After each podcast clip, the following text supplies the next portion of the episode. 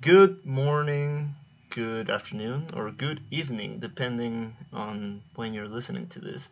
This is another edition of the Entre tu arte y mi arte podcast, our second edition in English, and today we have a double double bill because we're talking about Moonlight by Barry Jenkins and Blonde by Frank Ocean.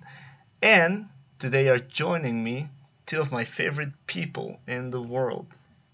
Firstly, a now frequent voice on this podcast, my brother, the man, the myth, the legend, Daniel Dominguez. How's it going, bro? It's going great. Um, happy to be here and excited to talk about Moonlight and um, Blonde, which are like two of my favorite um, pieces of art out there. Awesome and we are very happy to have you here again, this time in English. And also is joining us today a very, very talented musician who just debuted his first track, Dubo Bubo, um, Diego Carranza. How's it going, Diego? Good. How are you? Not too shabby. Happy to have you here. So, yeah, happy to be here.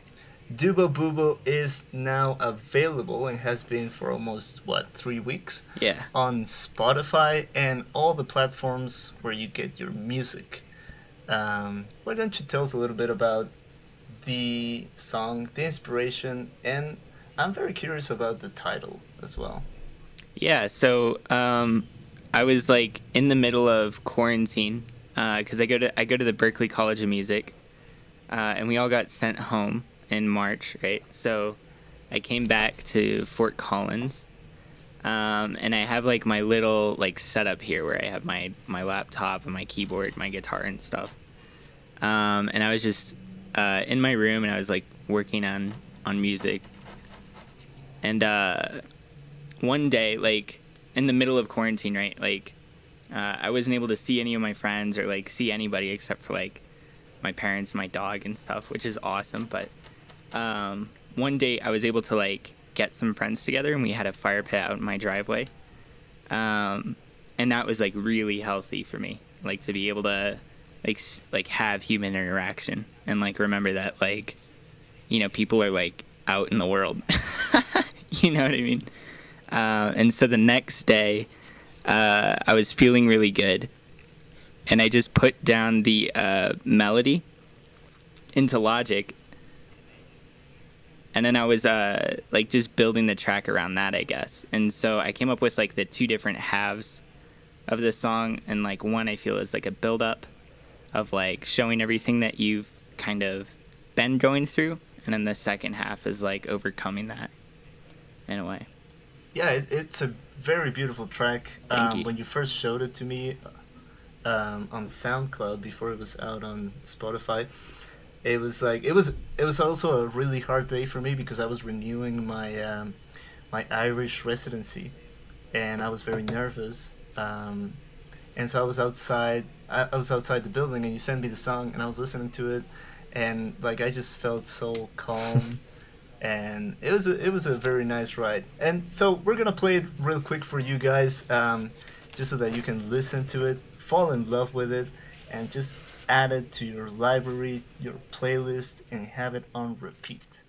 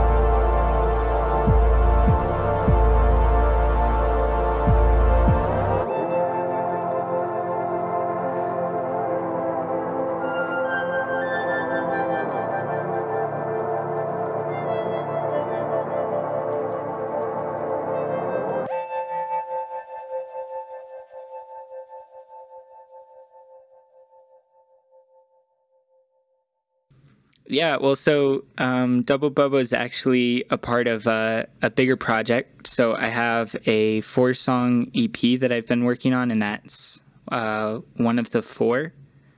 Um, I just need to finish two of them, but I'm hoping to release another single before that time. Um, so I'm thinking before the end of January, and then EP coming out first quarter 2021 people can find you on Spotify as Diego Carranza. That's Carranza with two R's and a Z. And do you want to leave your social media for people to look for you and get any updates on your music coming out? Sure. Yeah, I, am most active on Instagram where I share music sometimes, share pictures sometimes. That's Diego Carranza also. Now, we are going to be talking today about two very beautiful pieces of art.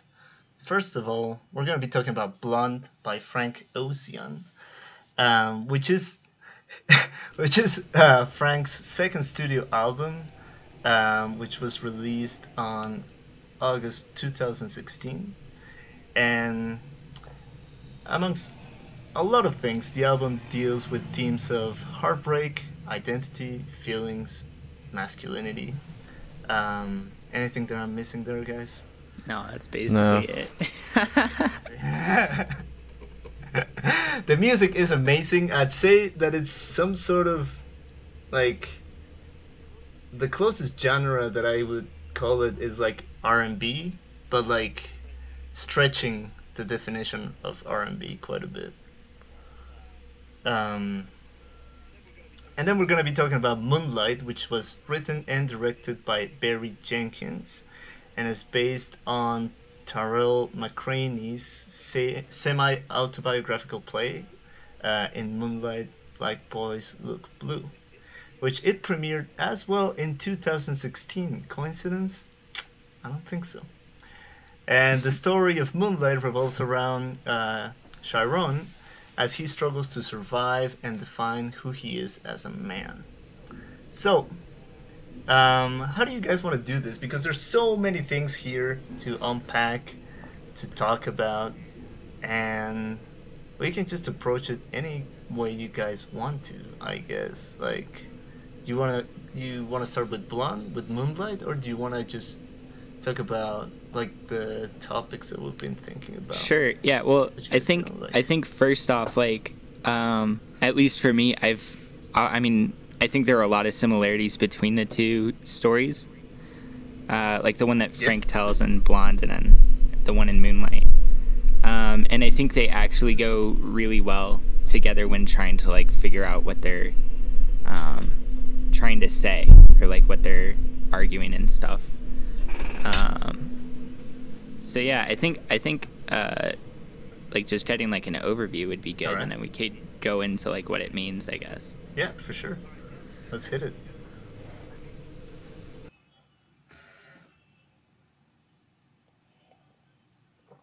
All right, yeah. Do, uh, do you guys want to do? I think um, we should preface preface this uh, saying that I don't like I'm not a scholar on Frank Ocean as you guys might be.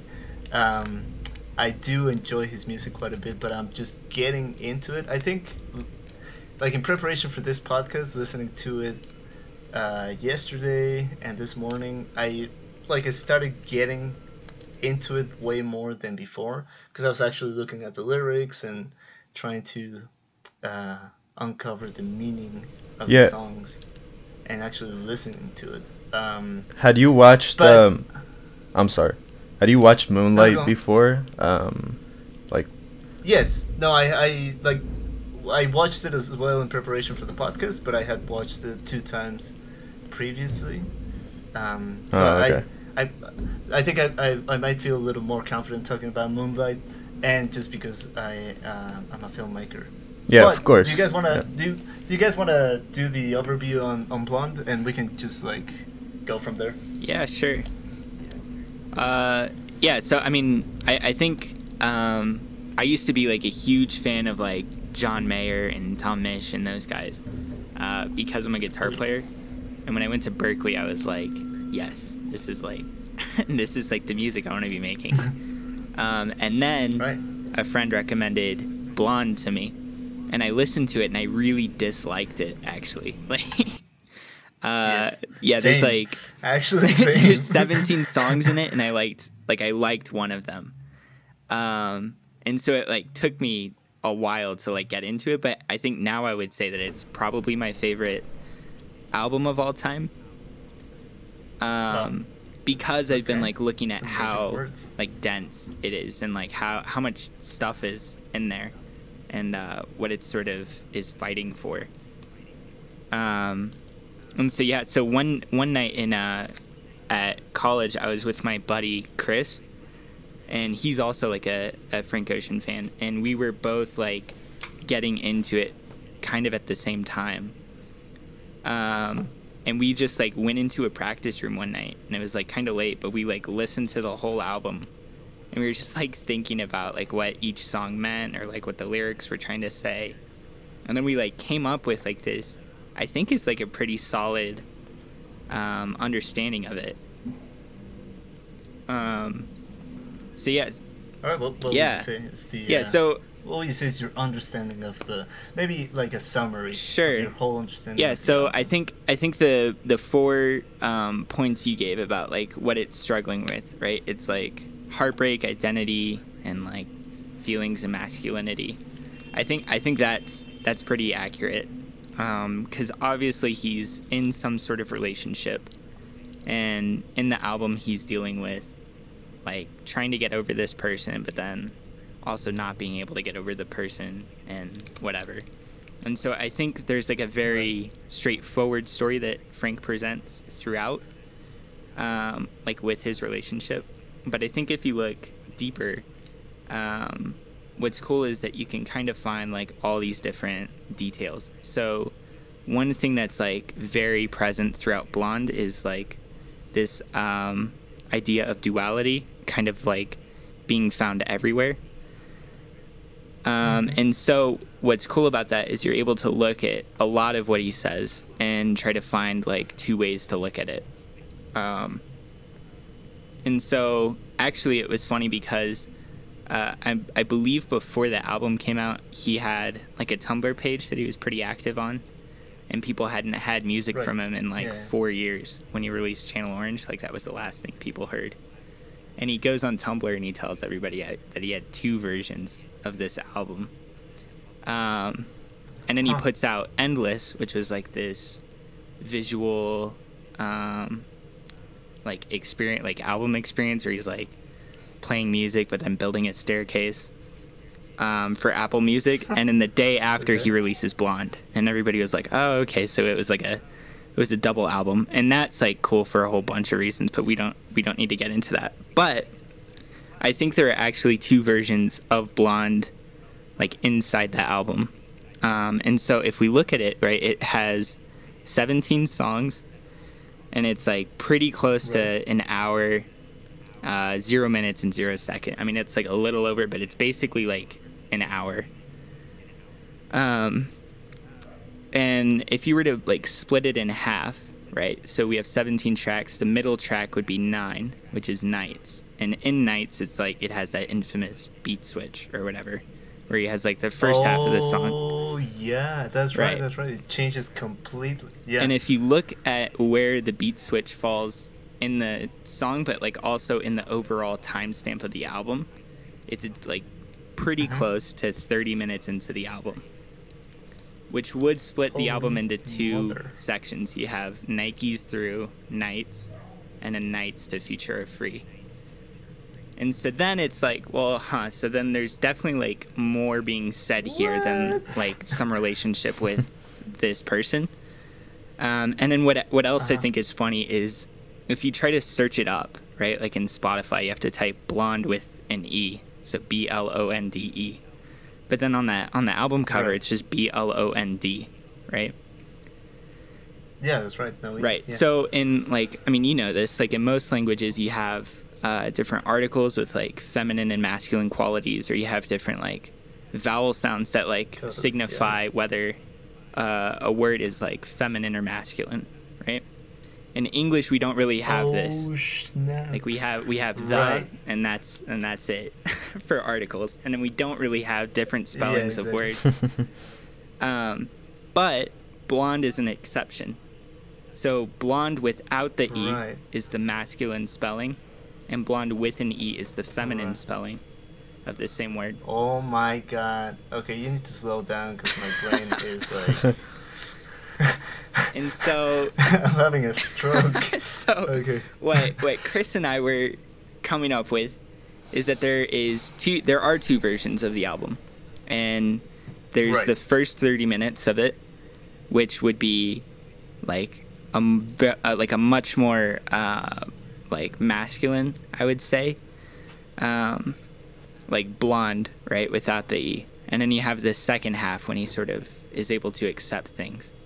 And that's when he's like accepted his more feminine side, which is blonde with the E. So there's blonde and blonde, right, within the album. And that's pretty cool. Um, and so I think in order to like really so- understand what what that means, we have to like look at like what Yeah. the sort of album says together. So yeah, Right, so right, I think if you look at it from a really like face value, um, it's obvious that he's like Ah. in a relationship with somebody, but it's not it's not totally clear about like who um, who it's with. Who, yeah, Right. who the lover was. And yeah. I think I think that you could listen to the album and see it as Frank in a relationship with uh, a woman, right? And that's totally fair. And Right. it's just going to be like an album about heartbreak because she's kind of screwing him over and taking advantage of him. But I think that you can also look at it from the idea that he's having like a relationship with a man, which also makes sense. Um, because Frank like Yeah. openly came out as bisexual before this album came out, um, which is like another idea of duality, right? So, There in you yeah. Nikes, it sort of like sets up the whole, the whole idea.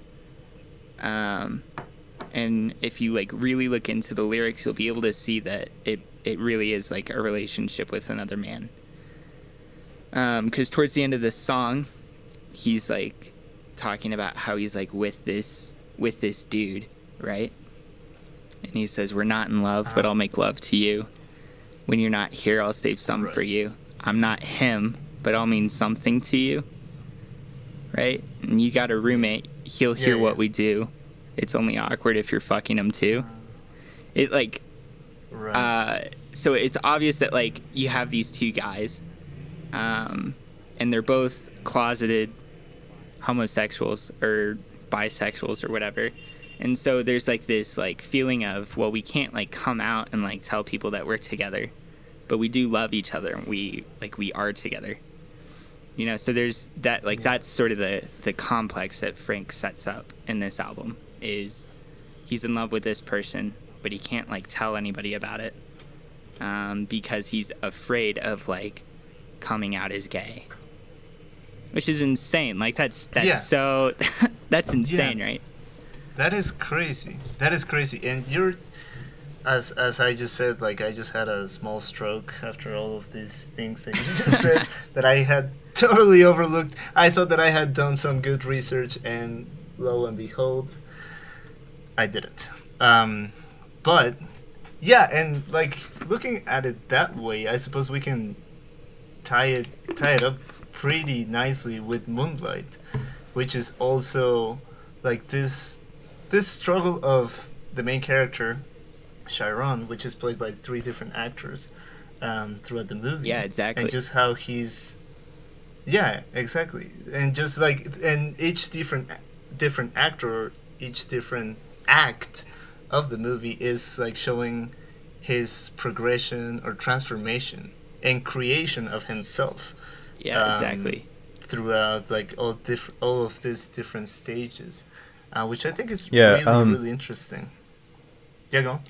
Uh, I, I was just gonna say, in addition to all of what Diego said, uh, I think something really important about Blonde is, uh, like how nostalgic it is. Um, Yes.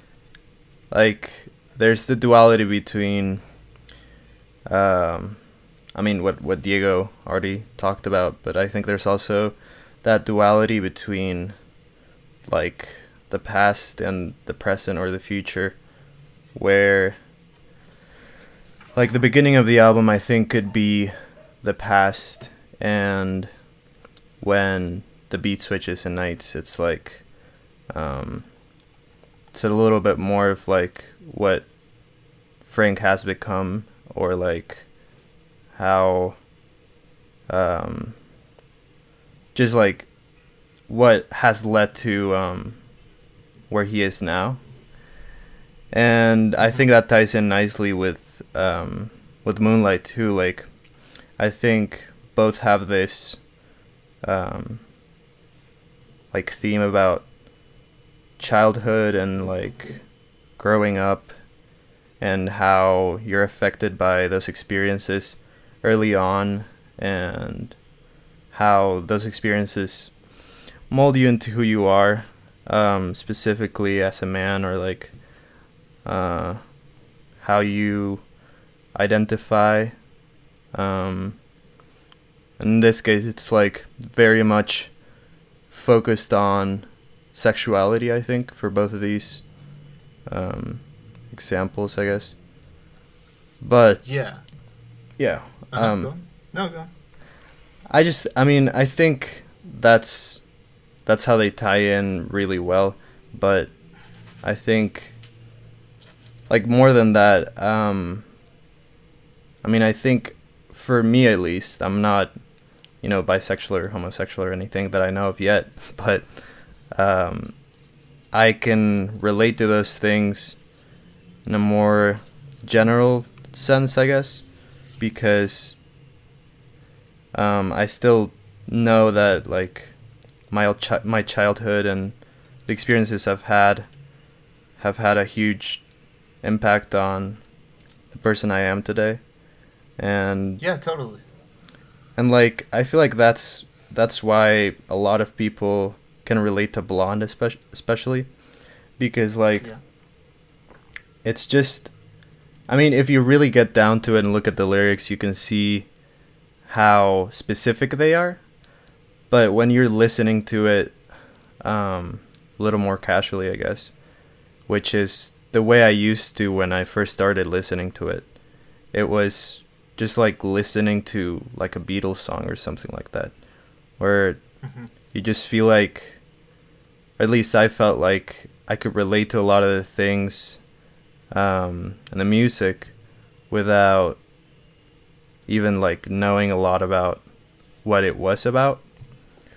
Um, so I Right. think, and and there's like this quality to it where just like the sounds and the entire thing just sounds like the past and like remembering things and it just has like this super nostalgic quality to it that I think a lot of people relate to and um, like kind of put their own experiences into that music.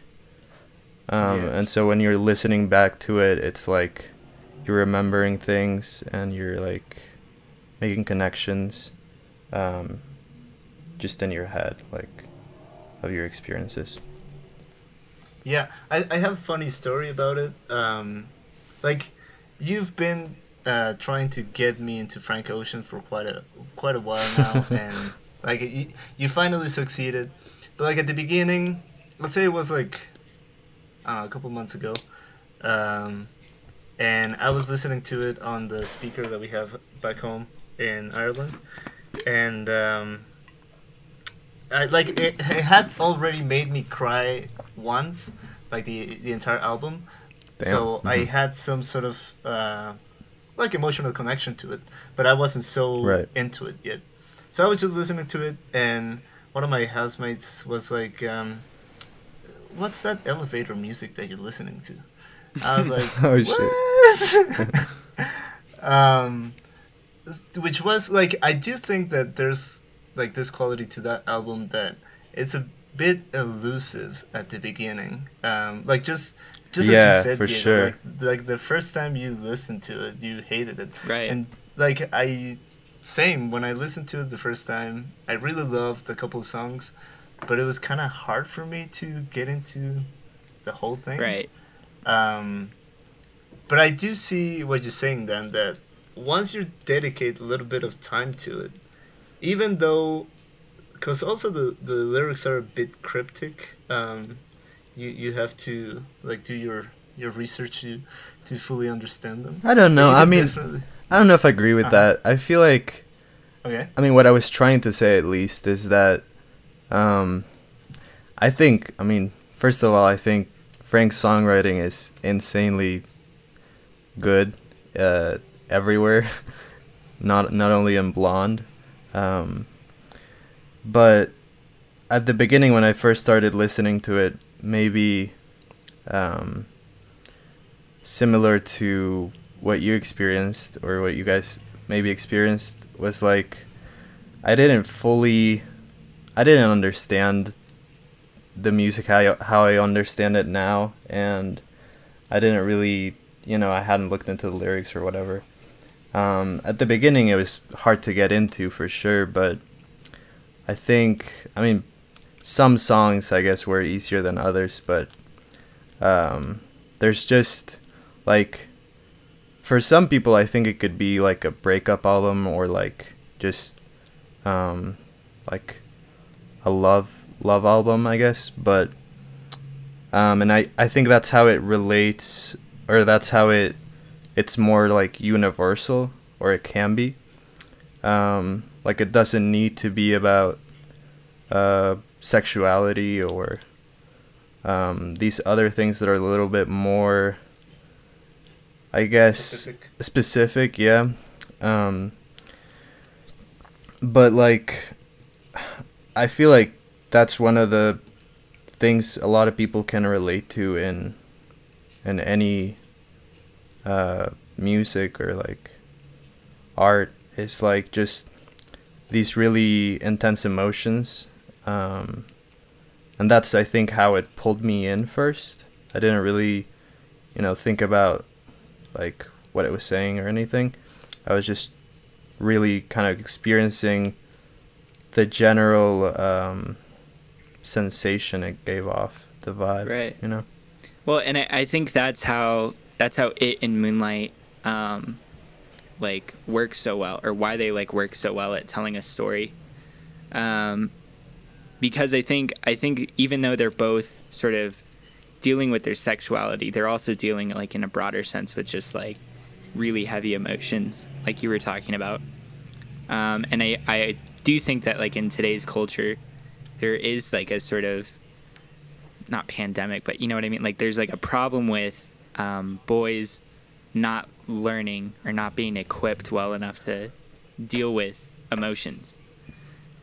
Um, and so I think in Moonlight we see Chiron having to deal with it by understanding his relationship with Kevin, and we we see Frank dealing with his emotions and his relationship with his boyfriend or whatever.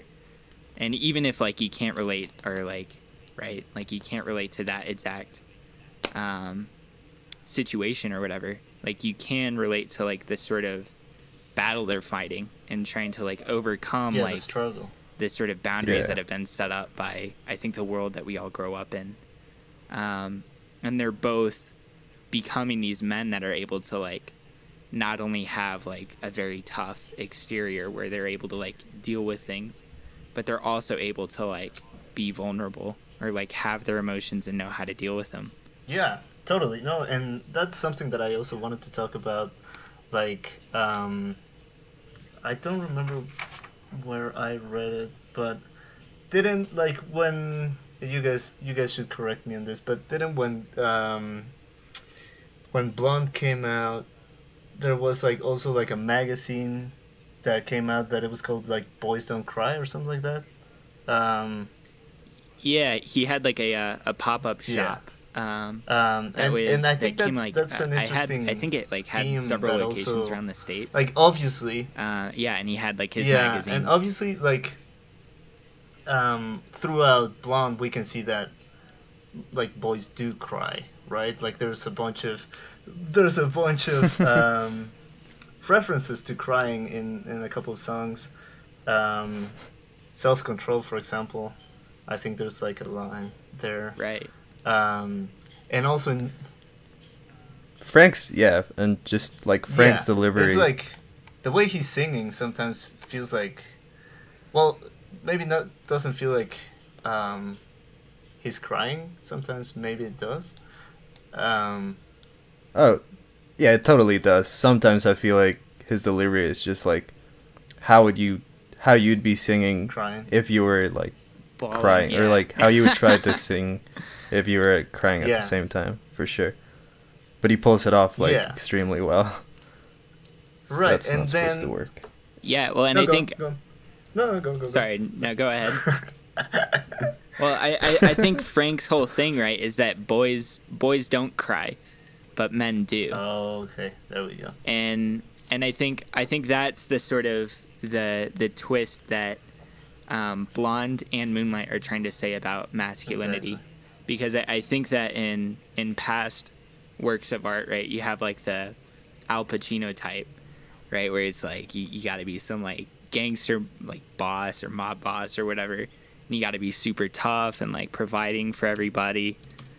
But then you have Frank and um, Moonlight talking about how like, well, you know what, these guys are like really going through it, and that's okay. Um, and it's not until they like accept that and like really look at it that they become men. Yeah, you know? totally. And there's like this there's this scene in Moonlight where like um, Chiron and Kevin are at the beach and and and Chiron asks Kevin, "Do you cry?" And Kevin goes like, "No, but I think about it," or something like that.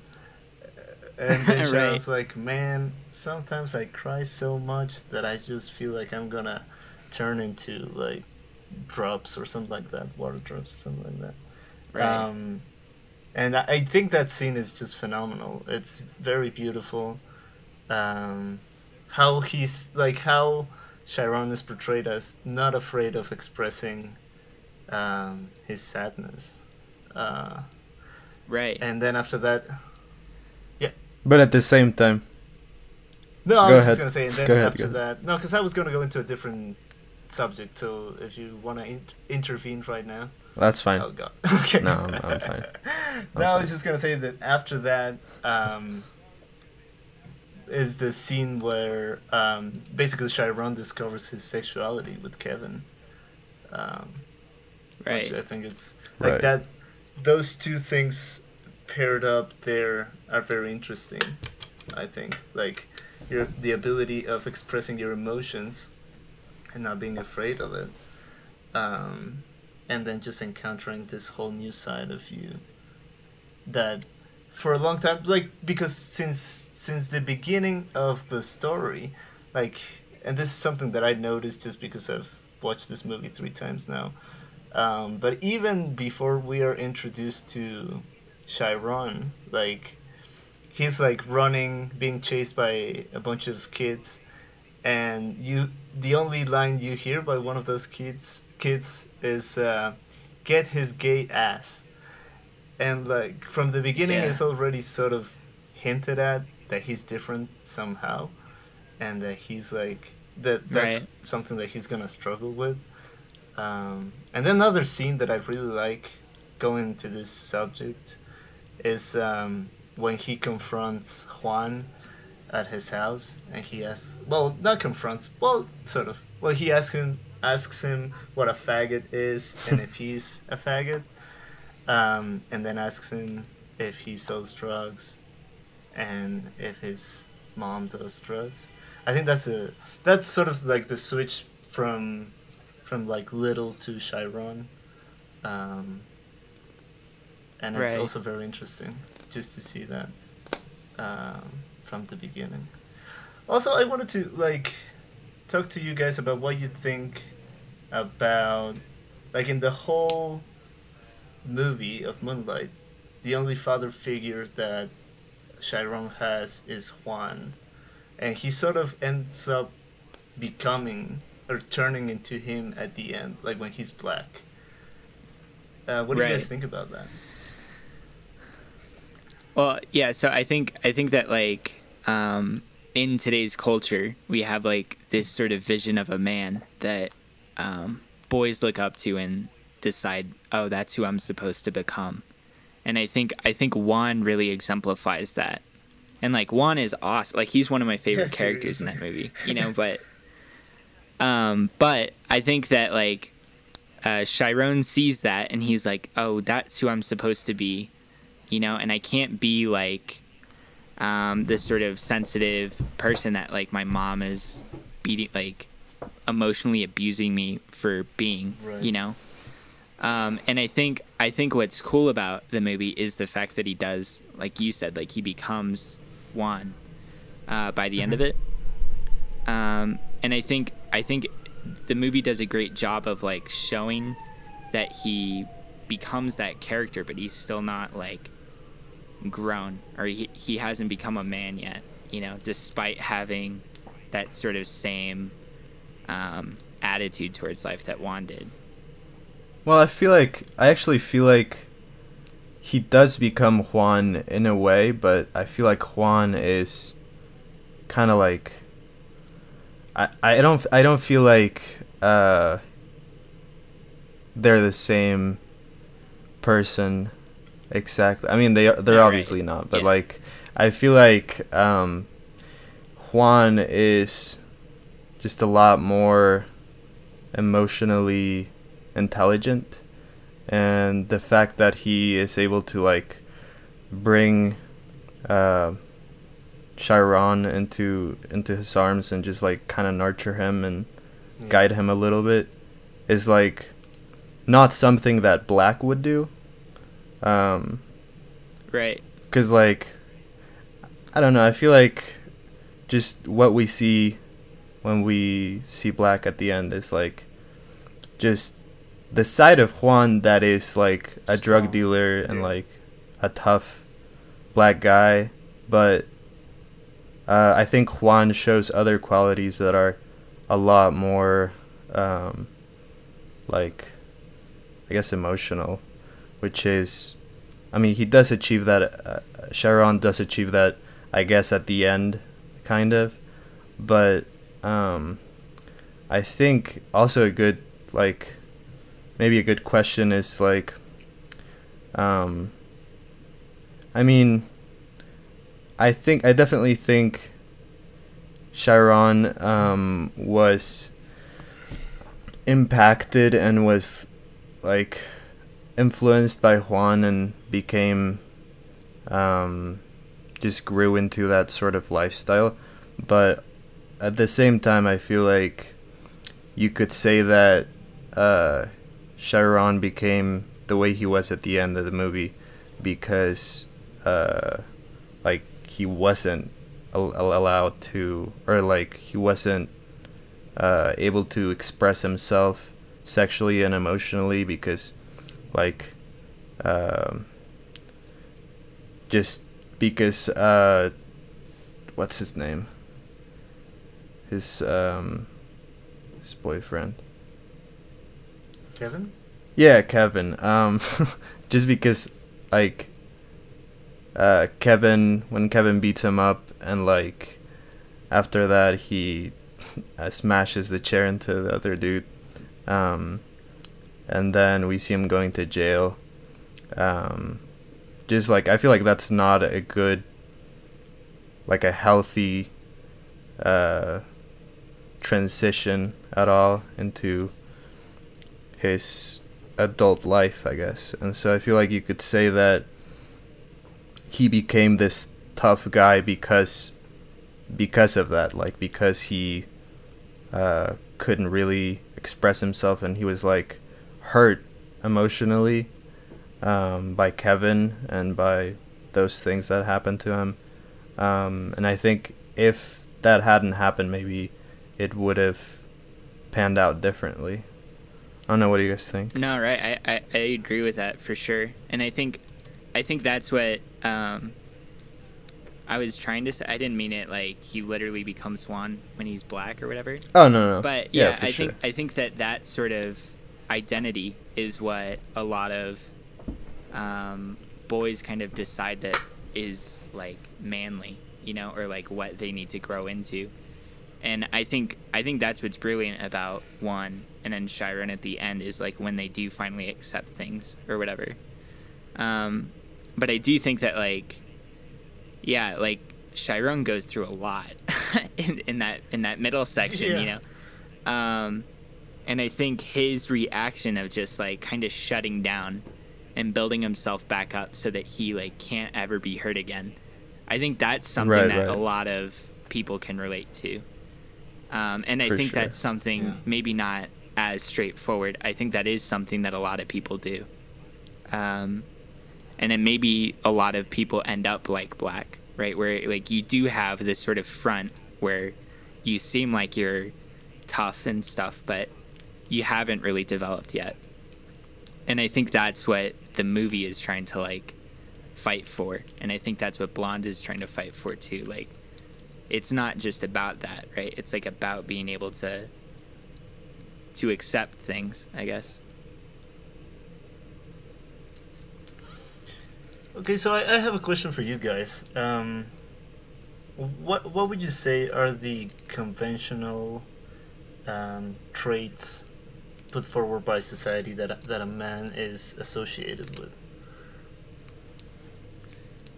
Um, I don't know. I think it's all it's all about like providing and uh, kind of conquering or being the boss or whatever. But you need to be tough and you need to be able to take care of like your family and stuff, which I don't I don't think is a bad thing.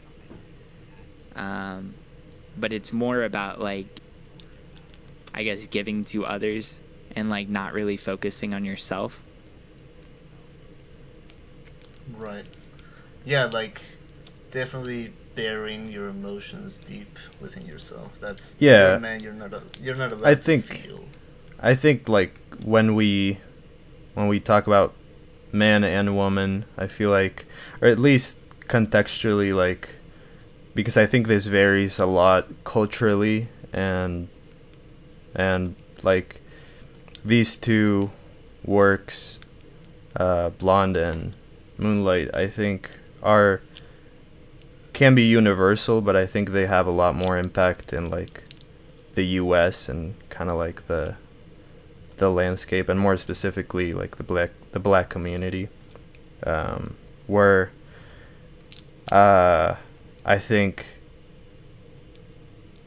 I think the community may be a, a little more um, homophobic or like less tolerant of that kind of stuff but No, but you can definitely see that on like not necessarily only the U.S. but like Mexican community, for example, in general. Yeah, of course, but like I mean, I'm ju- I'm just saying like I think I think it it can vary um just culturally, but I think when we think about man and woman, I think the woman is portrayed more as like this emotional type type of um being and the man is like never allowed to to have emotions. He's just kind of um, just kind of providing, like Diego said, and like um, working.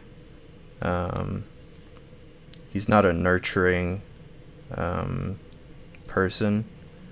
He's more of like, um, I guess, bossy is a word, but I don't know. There's um, yeah, more strict, maybe more more quiet.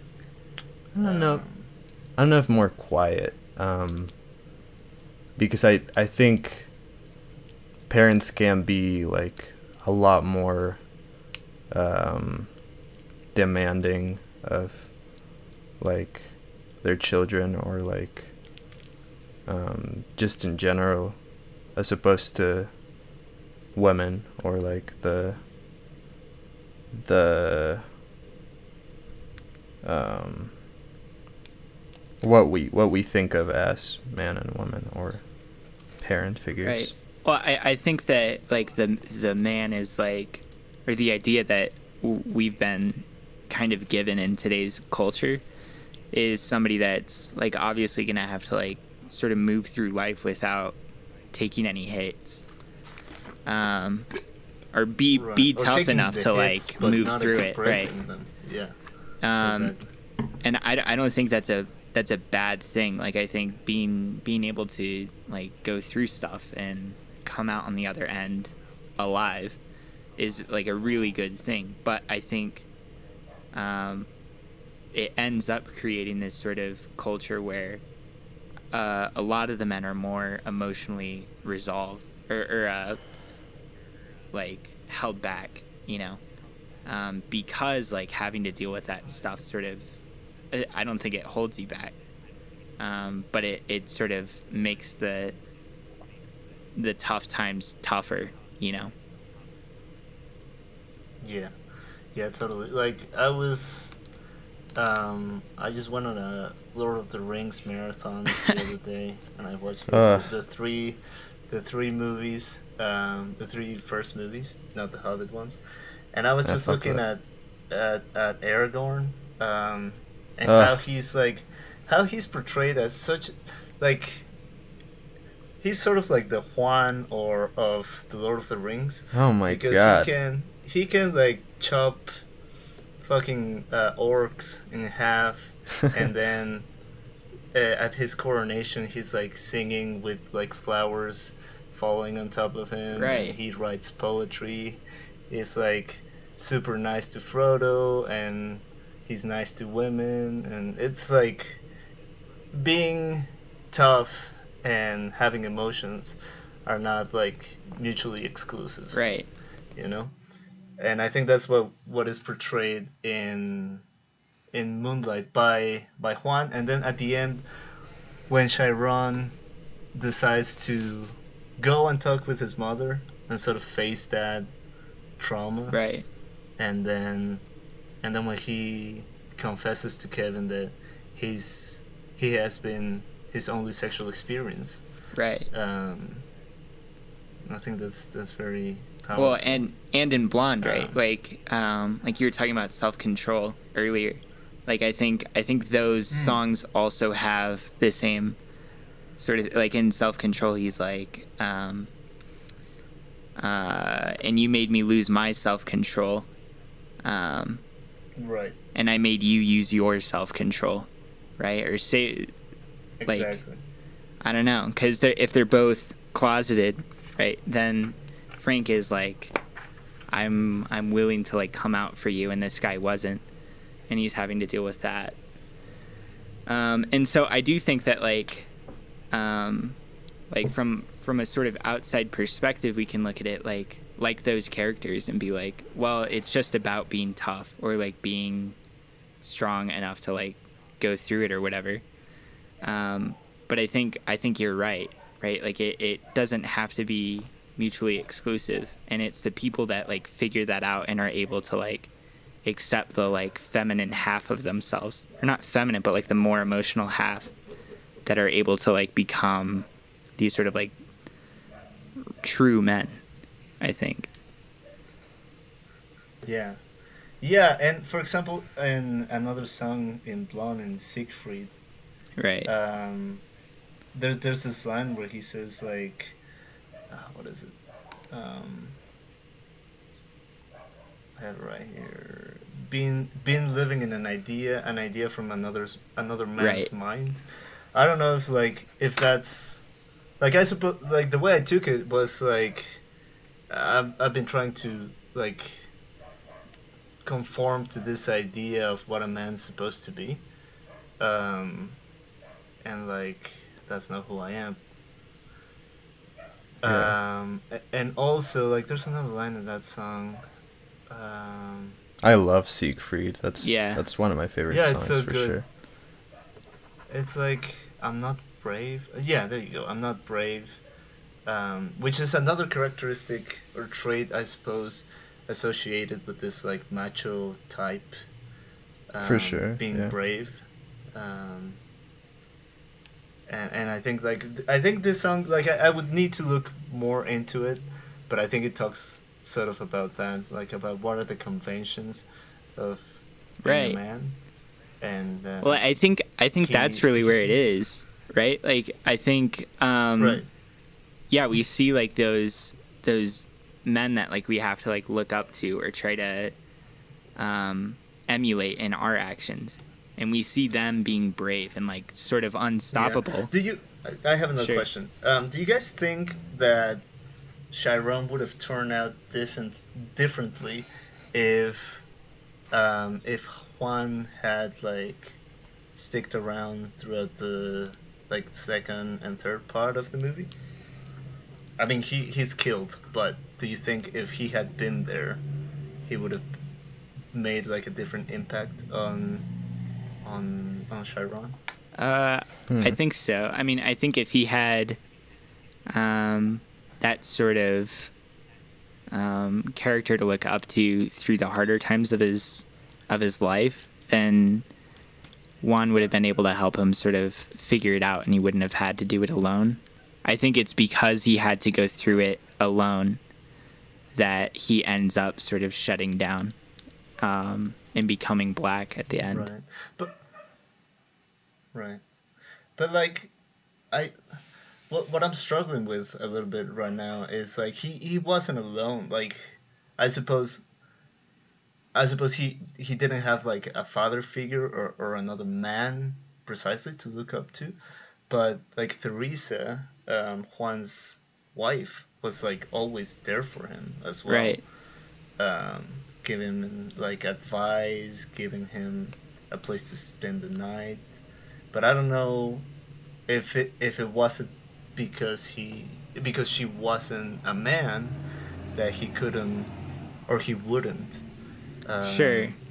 Take her advice. Well, I, yeah. I, so I think with Um, with culture, right? Like the way the way things are sort of set up is that um, guys have their thing that they have to sort of deal with and fight through, and it's like a very specific battle. And I think gals also have the same sort of thing, but it's it's different, right? And it's not that we can't like help each other out or anything, but I do think that uh, a boy with like a really good, strong male role model is gonna be able to figure out how to fight that battle better.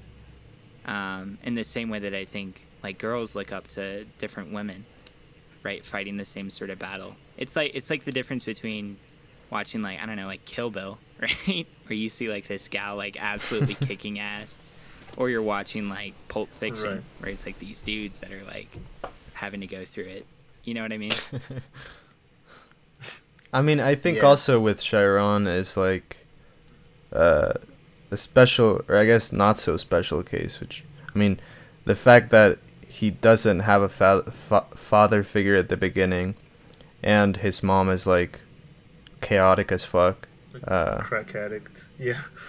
like, I mean, that I I feel like that makes it that makes it so that when Juan comes in, it's like very impactful and much more important for him because he he lacked like that that's what he was lacking.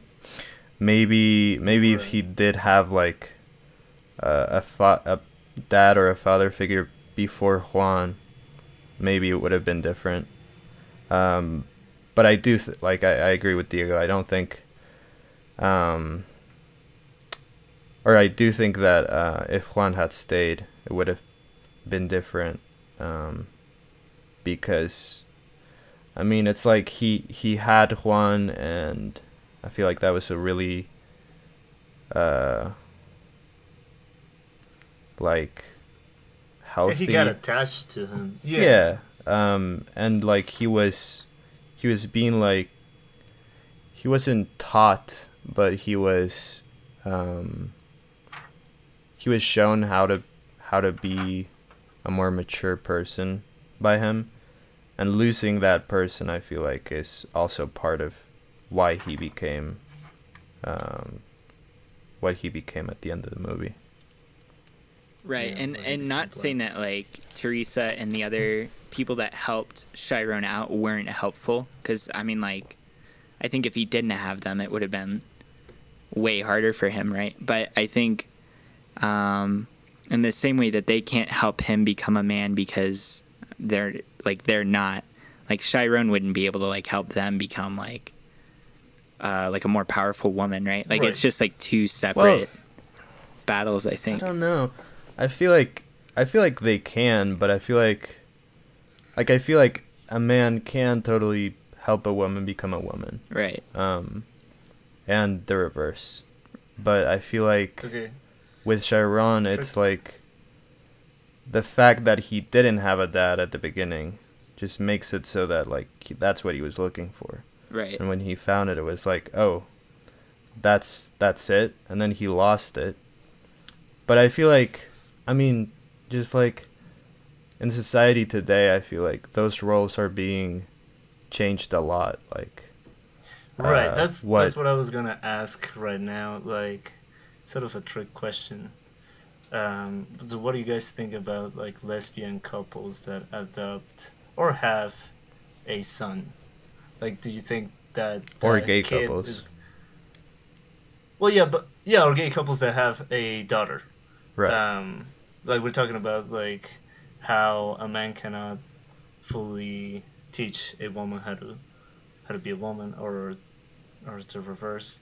right. Um, so what what would you say about that? Like you were beginning on on a commentary on that, then, but Yeah, put I mean- I think I think it's entirely possible. Like it's it's probably gonna be how uh, a lot of families in the future are, um, just because like I feel like there's a huge there's been a huge increase in like uh, just gender fluidity um, recently, and so like I I feel like that's inevitable, but I think it could totally work because um I think also like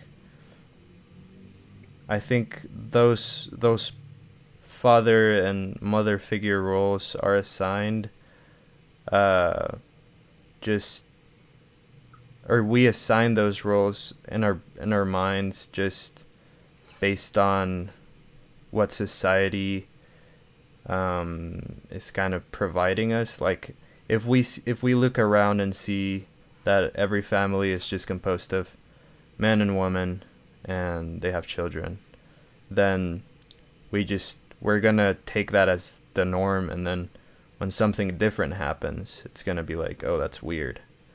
But if a kid is born into a world where there isn't like uh, taboo or like a stigma around um, gay couples or lesbian uh, parents, I think then the children are gonna take that as like more normally, and then, I mean, just I, I don't know how that's gonna impact the children, but I don't think it's gonna be all that bad or like it's gonna degrade their development um, gender wise or yeah i guess Yeah. Well, and I don't know if that I, makes no, I think that does make sense. Um, and I think I think also like um, talking about like the the duality in blonde, right? Like it's obvious that we have very masculine characters and we also have very like feminine characters.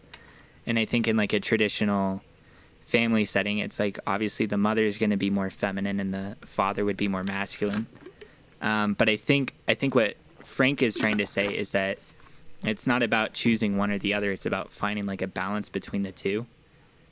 Um, and I think if we can teach everybody how to be like more balanced in that in that way, or like evolve with like the times and figure out how to be like embrace all the aspects of yourself, right? Then you're going to be teaching kids how to do the same.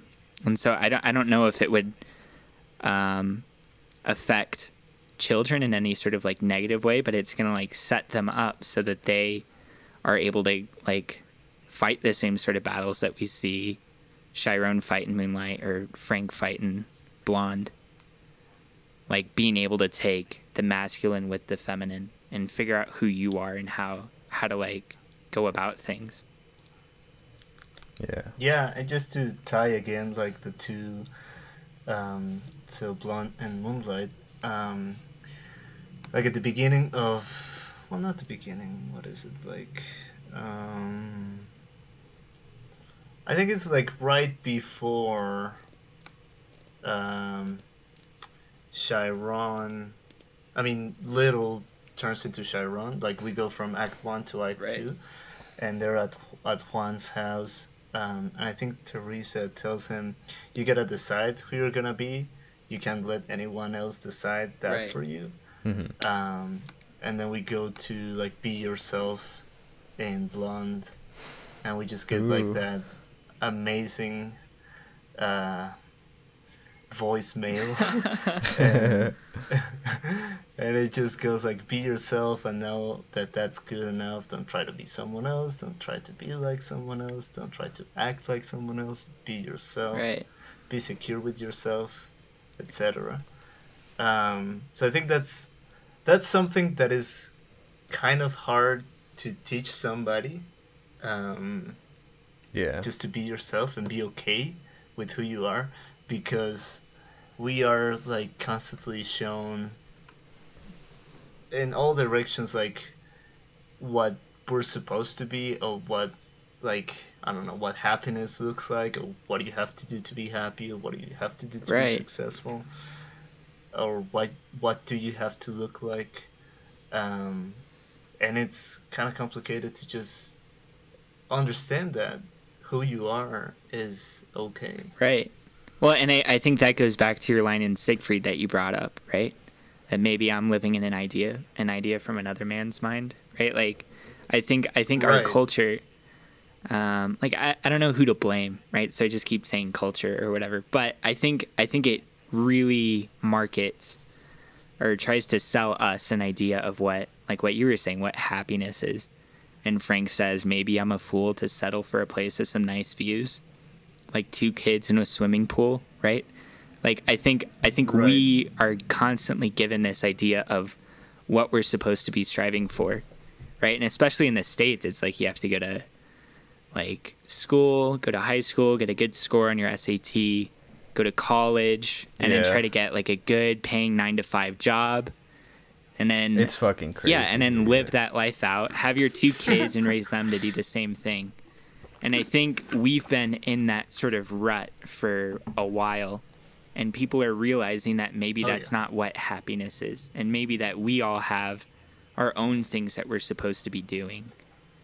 Um, Yeah, our own Right. definitions. Oh, also, also, um, is. I just want to point something out that now that we're talking about um, those two things where you mentioned uh, the be yourself and uh, what was the other part in Moonlight? Uh, just like yeah, we're yeah, just you, you have to decide who you're gonna yeah, be. just decide who you're gonna be. I feel like, or just in general, the uh, a similarity between Moonlight and Blonde is like, or specifically that part is like, use of drugs to, I guess, mask Oh yeah. who you are, um, because like in the be yourself um, interlude is like, the mother is also actively trying to prevent uh, Frank or whoever from um, Become a weed head.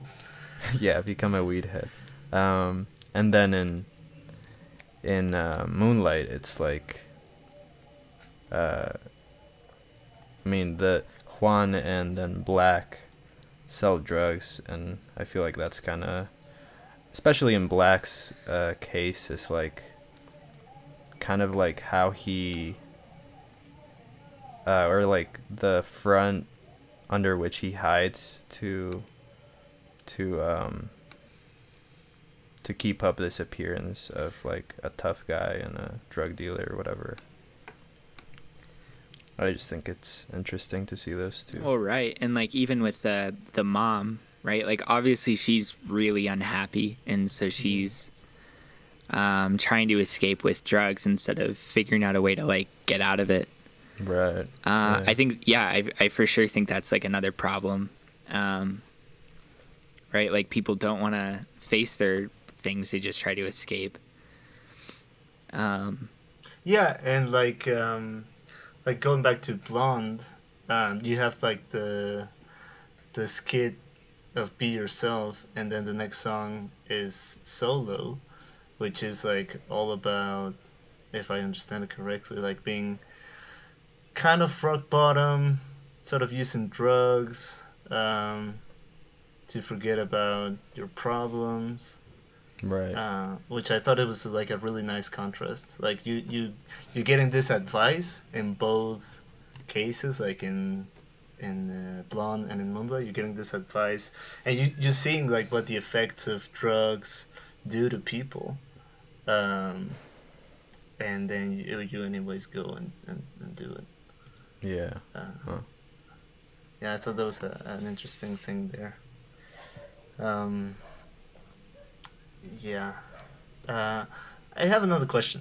Um, just to whip it out right now. Um, what do you guys think about? Because we we discussed a little bit, and Diego enlightened me with the title of Blonde, um, and sort of the duality there. But what do you think about the title of Moonlight and sort of that I that that phrase of in moonlight black boys look blue and the the color blue as well now that I mention it like it's it's present throughout the entire movie everywhere like the color palette is blue like the house Chiron's house Right. has blue walls he has a blue shirt And then yeah. um there's blue everywhere the nickname uh, too. Yeah. Um, so, what do you guys think about that? Just because I, I don't have an answer, so I wanna I wanna hear ideas. Like I have a couple Um, of ideas, but I don't I have. I feel like it it represents just like another side of uh, what you can be. Like, um, I feel like just it, it kind of I mean just very basically I guess it represents how black people don't have to like just identify as being black because I feel like just our race and like the things that uh I guess define us um physically and just like in society. Um we don't have to like completely take those in and just like accept them. Um and I think blue is like in the movie at least it represents uh just accepting your your emotional part of you or just accepting a more vulnerable part of you. And like the color blue i feel like is just um just a very music i mean musically it's been used a lot and it's like uh just and I like it represents emotions and maybe sometimes sadness and stuff like that. Um, Yeah, that's what I was gonna say. Like it, it represents like melancholy or sadness. Like I got the blues. I was born to be blue, etc. yeah, yeah, Um. totally. Yeah. so yeah, I can mean, it. I, I I think it represents like just being in tune more with your emotions Yeah. and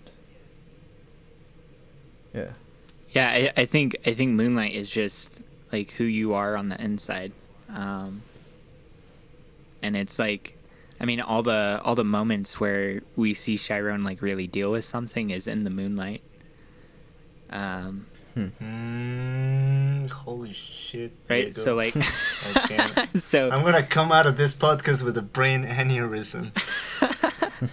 uh, so like he he has his moment with Kevin in that middle act uh, in the moonlight, um, but then he also like confesses to Kevin at the end of the movie um, in the moonlight.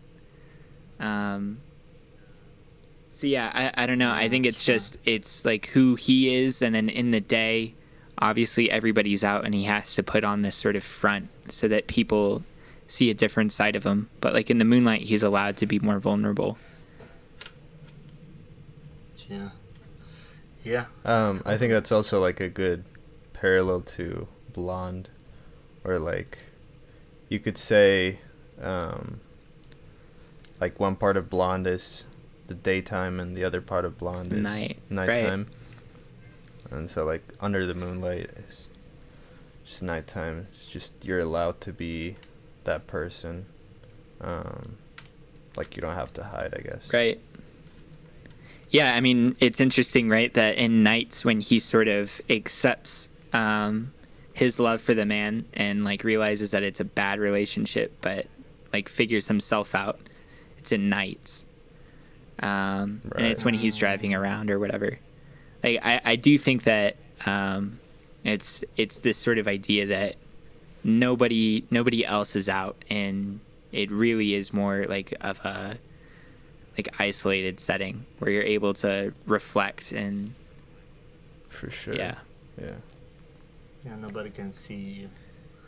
Right. Uh, yeah, pretty interesting. Um, I was just thinking that also, like, I was trying to figure out where the uh, where the nickname for Black comes from um, in Moonlight, and I just remembered that is what uh, Kevin used to call Chiron when they were in high school. Right. So it's Yeah. sort of like a combination there of like the the guy that introduced him to his sexuality and sort of to who he was, plus how he like makes himself in the image of the strongest man he knew or the the the, the best father figure that he could could have had. Right Um, yeah, which I think, and also something that is kind of interesting there is when he goes to talk with his mom at the end, and she's sort of like apologizing for everything. Uh, she tells him, uh, "Your heart ain't gotta be black like Right. mine," which I like. I didn't know if it was like probably is on purpose, just to signal that he's not who he's supposed to be um, at that Right. moment, at least.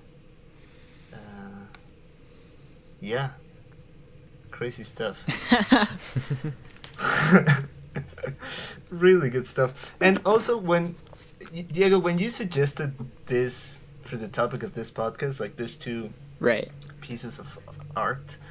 When I was rewatching Moonlight a couple days ago, I was like, I was almost certain that there was a Frank Ocean song in the movie that I had missed the first couple of times. that I watched. Uh, uh, obviously, there isn't, but I thought there was, and I was like expecting it to come out suddenly. Oh, wait. And then, well yeah and then there's there's this moment where like when Kevin calls him calls Black and he tells him, "Oh, there was a guy who came in and played a song which reminded me of you." I was like, "That's play it, nikes bro up." yeah, or, or nights or something. Um, and then I was like ready for it, and then he plays it, and it's something like from, from the fifties or something like that. I was like, "What?" well so yeah so what's fascinating about that actually is the director for moonlight um, came out uh, after the movie like you know won a bunch of awards and was recognized and he was talking about how frank ocean actually inspired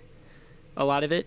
Yeah, um, but yeah, yeah, yeah. Uh, like uh, like you were saying like way at the beginning right? Like Blonde came out in 2016 and moonlight came out in 2016 Mhm. so there's no way that they like Mhm, inspired each other. Um, but the sort of ideas that they were both dealing with uh, were something that they both needed to talk about and I, I, I know that A24, the production studio that did Moonlight, I know they released a bunch of scripts. So like you can go to like Barnes and Noble or online and like buy the script to a bunch of their movies. Um, Yeah, yeah, and. I know that Frank Ocean actually wrote the foreword for the Moonlight script. What? yeah, That yeah, yeah. If and, Yeah, and it crazy. came out um, like last year, like last October, I think. Um, so it, I mean, you can Uh-huh. like look it up if you look up Frank Ocean um, foreword for Moonlight or something like that. Like you'll you'll find it, and it's really it's really beautiful. I'll definitely check that out later. Um, I had no idea, but yeah, I had no idea that these two pieces of art were so intertwined. Right. Well, and th- and that's So really what inspired me to I think look at um, Blonde more closely because I I remember like I was telling you like I didn't really like Blonde the first couple times I listened to it, Um, and then I actually right. watched Moonlight because I heard that Frank Ocean did a foreword for it, and then I listened to Blonde, and then mm. and then sort of like everything clicked because I looked at it like through that perspective. Yeah, completely different. Hmm. Yeah. Wow. Then it's sort of strange that there was no music by Frank Ocean in the movie. Now that I think about it. Yeah. Well, yeah. I mean, if you think about it, like the only music that Frank really had super public was Channel Orange for for Moonlight, and I love Channel Orange, but I don't think it it talks nearly yeah as much about like the stuff that Blonde talks about, or you know, or right, what Moonlight talks right. about. Yeah, but I guess he could have like I guess Barry Jenkins could have approached Frank and asked him to I don't know maybe compose. yeah, give him something. Yeah, give me some, give me something, give me something. um, yeah. Yeah. I have so a question for you guys. Sure. I should. Um. So just like based, I guess this is more based on. On um, Moonlight, but because I feel like we see Chiron develop into. Uh, into black or into who he is at the end of the movie.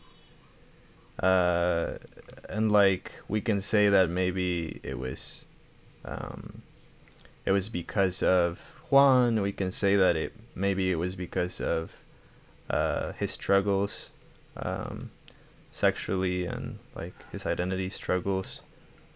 Um, but I feel like both of those things kind of um, lead to the same same conclusion for me, which is like I feel like our identities are very influenced by the people around us and the experiences we have. Um, and like it's interesting that we are like talking about kind of letting go of uh, what society is telling you to be. But at the same time, I feel like we're looking at these two works of art and being like, or at least I am very influenced by them and like how they describe uh, masculinity and sexuality and stuff like that. And obviously, they're molding my identity too. So, like, do you guys think that we're ever, um, I guess, able to to truly be ourselves? Like, or are we just kind of a reflection of everything we see in the world? Like, what's where does our identity come from? And what does it mean to be yourself in that regard? Sure. I mean, I, I think that um, everybody, like, obviously the the culture that we we grow up in or the friends we make or the parents we have like are all going to influence us on who we become um, and i do think that it is kind of scary that we see like a bunch of people sort of dealing with the same problems and maybe we can say that like culture or society or whatever is like causing problems in that regard. Um, but I do think that like sort of like when we come into the world, we're kind of like a like a blank slate, right? And um, when we like look at things, it changes us. But I do think that we all have like a unique perspective at looking at things because our like brain figures out how to think through yeah through different. I'd say. Well, I was just thinking. Yeah when you were mentioning this. Uh, in philosophy, there's this thought uh, experiment, which I cannot remember who came up with, but some philosopher. Anyways, like it's a it's a moral philosophy kind of kind of thought experiment, and it's like if you were um, so in trying trying to decide to design like uh, say uh, it's kind of hard to explain, but say for example that you could, um, so that you knew that you were gonna be born in the world. Um, so you're in front of God, and He's like, "All right, so I'm gonna send you to the world now, and you're gonna be alive, and you're gonna grow up, and you're gonna become a person, a fully fledged individual. Um, what would you like your society to be like? Uh, where would you like to be like? No, and you have no like in the experiment, thought experiment, you have no idea of what the world is like, right? But you sort of like, and they did like research just asking this to a bunch of persons, and the responses to it were like so similar in that the the society in which they were in which they would be born uh, would be like the most equal. There'd be no racism, like uh, or race wouldn't be a thing, for example. Because uh, what if you're black and you're born in like uh, I don't know in Alabama during uh, I don't know 50 years ago or something like that? Be awful. Um, or if you were Jew during World War II or something like that. So like um, the thought experiment kind of shows that um, we're all sort of looking for the same things to have like this sort of stable society in which we can just develop ourselves.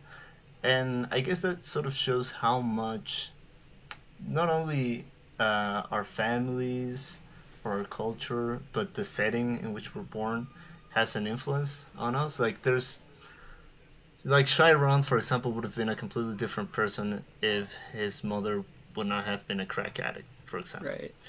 Um, right. And or if he hadn't met Juan, or if Juan hadn't died, or whatever, right? Um, or if he was white instead of black, he would have been a completely different person as well. So yeah, I think that we do have a choice in our identities, but a lot of it is out of our control.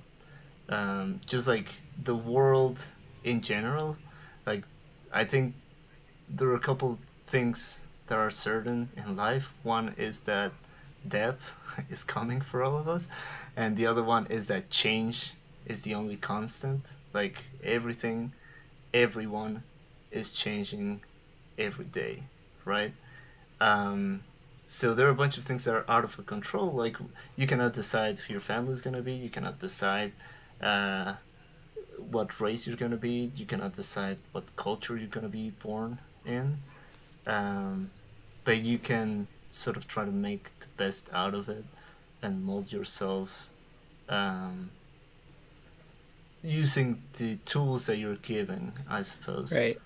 Um, but yeah, there's so many things that are out of our control so I suppose it's like this balance between what you're presented with and what you make out of that. Right. That's, yeah. That's my um, reply. Yeah, I think it's it's interesting to see, like in the movie, um, all the three acts are based on the nicknames that he had, but like all those nicknames were given to him by someone else. And like even right. our names are given to us like we don't get to choose our names. So yeah. I feel like I feel like most of our identity is actually like out of our control. And so it's like who you are is like you you have no control over who you are except picking and choosing like these little things. Well, yeah, I mean, I don't know. I think I I I think I would agree that like we we really don't have much control over like the things we like or dislike because it's ultimately going to be determined just by like what's presented to us in the world. Um, but I do think we have like a lot of control over how we deal with different things or like how we think through problems and how we address them or whatever. And I think I think our identity isn't like like summed up in some sort of like Tinder bio, right? Where it's like I like music. you know what I mean? Like it's not like the shit you're into. It's going to be like how you're dealing with problems. Like who I am isn't um like a musician who's like also into computer stuff or you know what I mean? But it's it's like it's somebody that's like able to deal with problems in a specific way that I don't think anybody else deals with, right? And in the same way right. that you have your problems and you deal with them in your way or Romeo has his problems and he deals with them in his way. And I think that's where identity is found, and it's not it, it's not like in um, our favorite color or like you know what I mean. Right. Uh, I mean, which Right. is like super basic, but I think ultimately, like everything that we do is kind of determined by our culture. Um, Yeah. No, and I think that's super interesting because I just finished reading this book, um, just called The Way of Zen. It basically talks about Zen Buddhism. Um, and there's like there's a bunch of really cool stories um, about how Zen is taught to like disciples and whatnot. Um, and the whole idea of Zen is that the only way in which you're going to be able to experience the real reality is if you stop calling it names or start or if you stop like categorizing every single Right. thing. Um, so and also they say like the, the most important experiences those experiences which you cannot describe right? So there's like this um this story where this disciple comes to the zen master and he's like master i i suffer a lot. Help me attain enlightenment so that i can stop suffering. And the master goes like um well who is this i of you're talking about? And he's like well my name is i don't know diego. And he's like um no well that's your name. That's not who you are. That's not this i that you're talking about. Right. Um, and so they, they just go through this progression of him like saying oh well i'm i'm a carpenter. No that's your job. So who you who are you?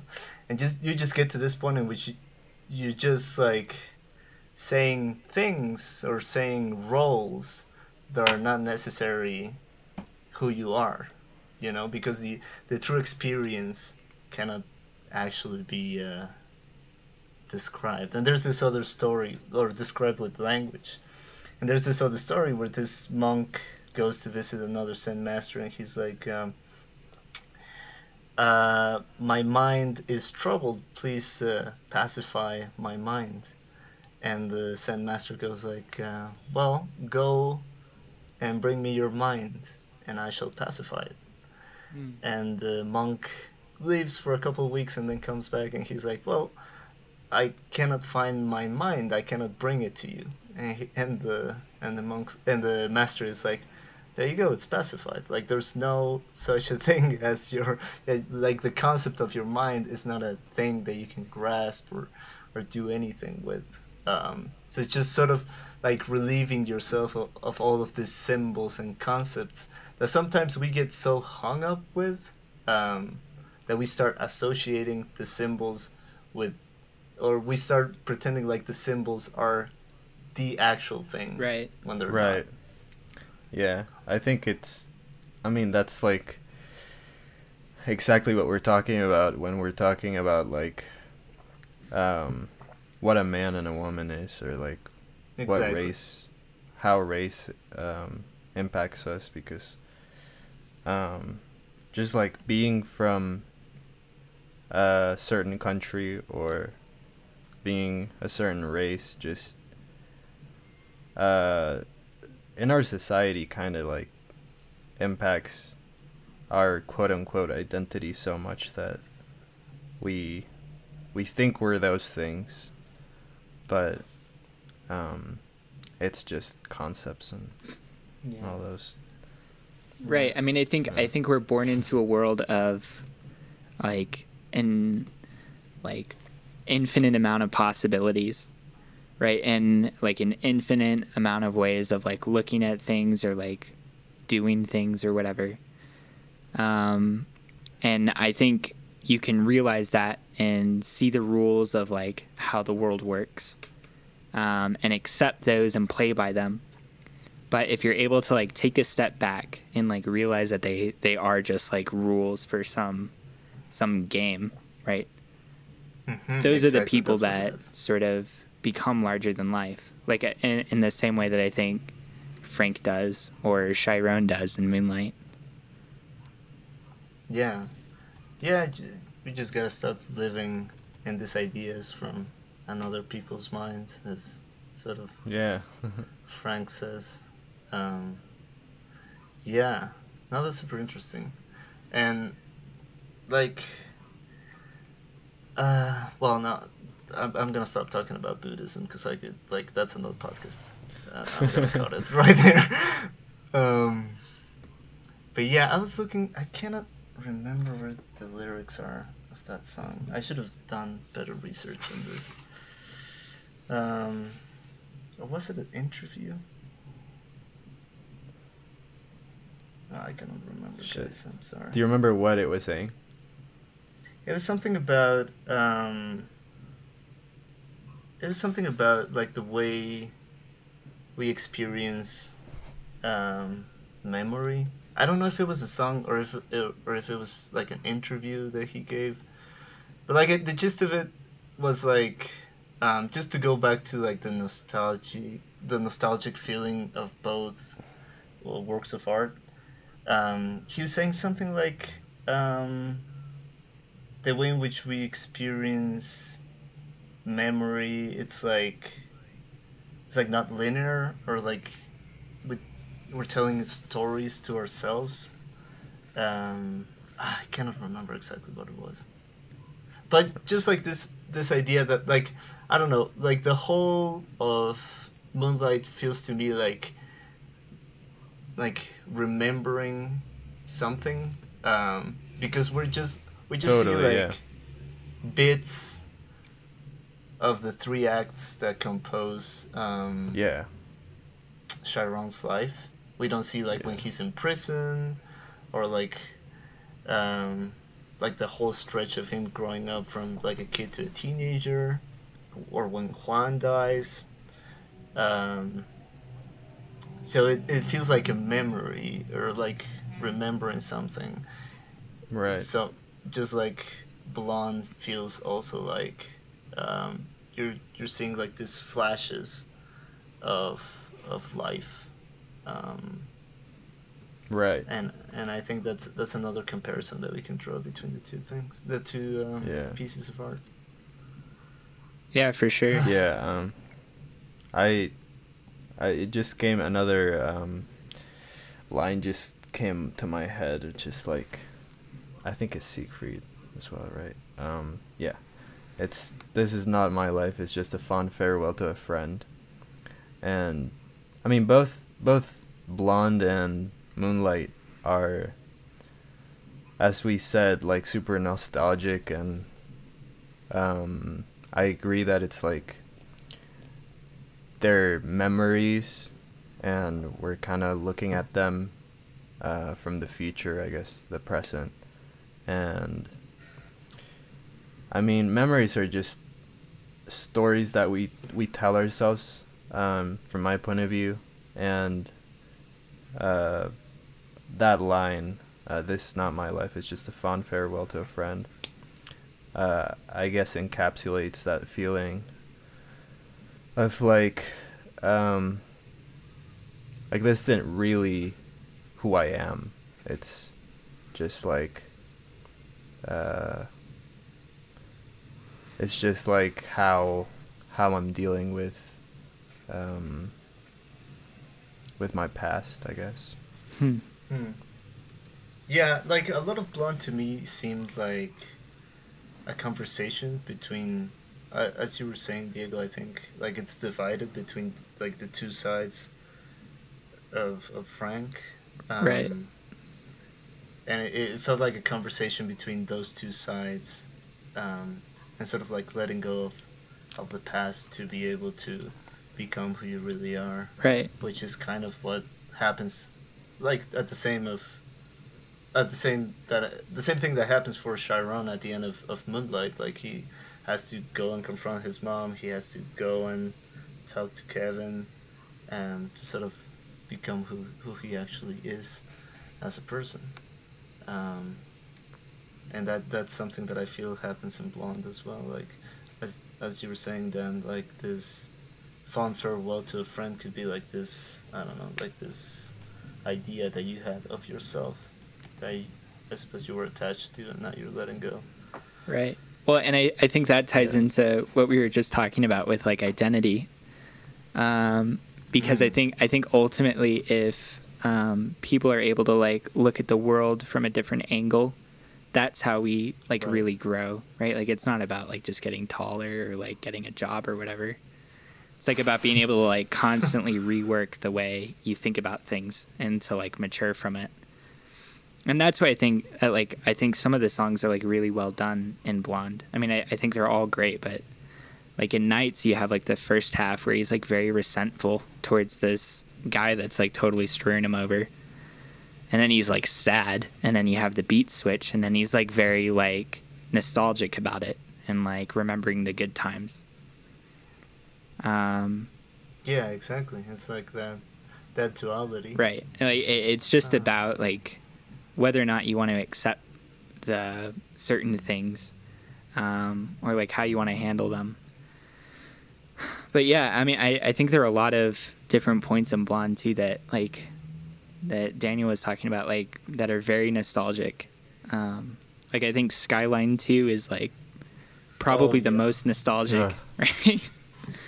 Sure. Like constantly getting yeah. older. Summer's not as long um, as it um, used to be. Just speaking of duality right now, like I guess another point that we can throw in here is that well, Frank Ocean is not his actual name, right? right? like that that's his um, like artist. He, well, persona. he gave it to himself. Yeah, exactly. Yeah. So, sort of like going back to that of that uh, discussion that we were having a couple minutes ago of how much of your own um, identity are you responsible or are you capable of of defining i suppose like we have an example here right that you can sort of choose an identity well right that, like that you feel comfortable with i think daniel you said like word for word that like even our names aren't given to us or or they are given to us and we don't get to choose them right but like frank ocean like chose that because he thought it sounded like a like a Bond type of name. You know, like he wanted to sound cool. yeah. Um, yeah, exactly. Yeah, and I, I mean, I think ultimately that's what it that's what it comes down to because like we have, like we live in this thing called reality, right? But it's constantly being filtered through like our brains or whatever.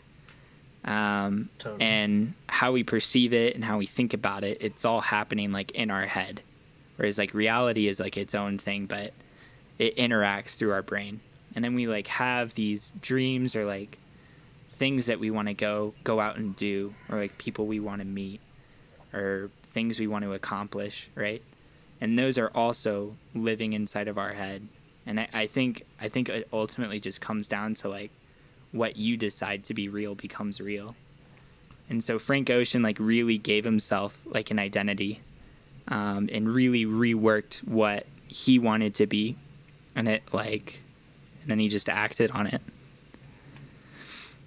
Yeah, which is again sort of what happens with Chiron at the end. Like he builds right. himself back up, um, although he's not complete until the end of the movie. Right. Um, yeah. I'm so disappointed that there was no Frank Ocean song on there. Man, My God, I was waiting for it. I was waiting for it. So excited. I was like, that would have been so perfect. Be uh. It would have been. It would have been. Um, his music is not on any movies, is it? I don't think. Frank? I don't um, think so. No, it was supposed to be. Oh, it is in. Um, it, it's it's on F- Southpaw. Uh Oh, is it? I think it's like I haven't seen the movie, but uh, I think what is it? What song is it? Uh, fuck, I forgot. Let me look it up. Mm, find it here right now. Maybe it's not. I don't know. Oh, it's Wiseman. I think Wiseman was supposed to be on another movie, uh, Django, maybe, and oh. then it didn't make the cut for some reason. So Wiseman is like based on the Django story, or like loosely oh. related to oh, it. Okay, that's interesting. But yeah, because I was kind of surprised that, because I went on just real quick before the podcast to see if his music was actually on on any movies, and I couldn't find anything. Um. Because that'd be. I think it would be perfect for now. Now I'm gonna have to write a movie and just tell Frank to. to Just use Frank for. Ocean songs. Yeah. just be like, bro, you gotta write the music for this movie. Um, just like coming back to the actual content. Uh, I I think that uh, I mean what we were talking about, like Frank giving himself an identity and kind of letting go of, um, or acknowledging his past and who he is and his sexuality and all that. Um, just makes him like able to to really experience things i guess um and like Futura Free at the end of, of the album. It's just like i mean you can you can see it in the title. It's like a free future and in moonlight. It's i feel like it's also um by the end of the movie we're kind of left with this sense of like freedom or right. um just like since it ends underneath the moonlight and uh with Chiron and Kevin being together again and just kind of like expressing themselves uh yeah Right. Well, and I, think that's also why Futura Free ends with the interview, and the last question you hear is like, "How far is the light year?" Right, right. So like you think about how far they've come. And I like Yeah. like I was talking about uh, like at the very beginning with the like two halves of the album. I do think that like every song kind of has like its sister track. Um, where you're Mm. looking at it from like the new Alright. Frank or whatever, but like I think I think Nikes really sums up like where he's at, and then Futura Free shows like where he where he went and where he's gonna Oh, go. right Where he's going. For yeah. sure. Oh yeah. Yeah, the first one and the last one. Right.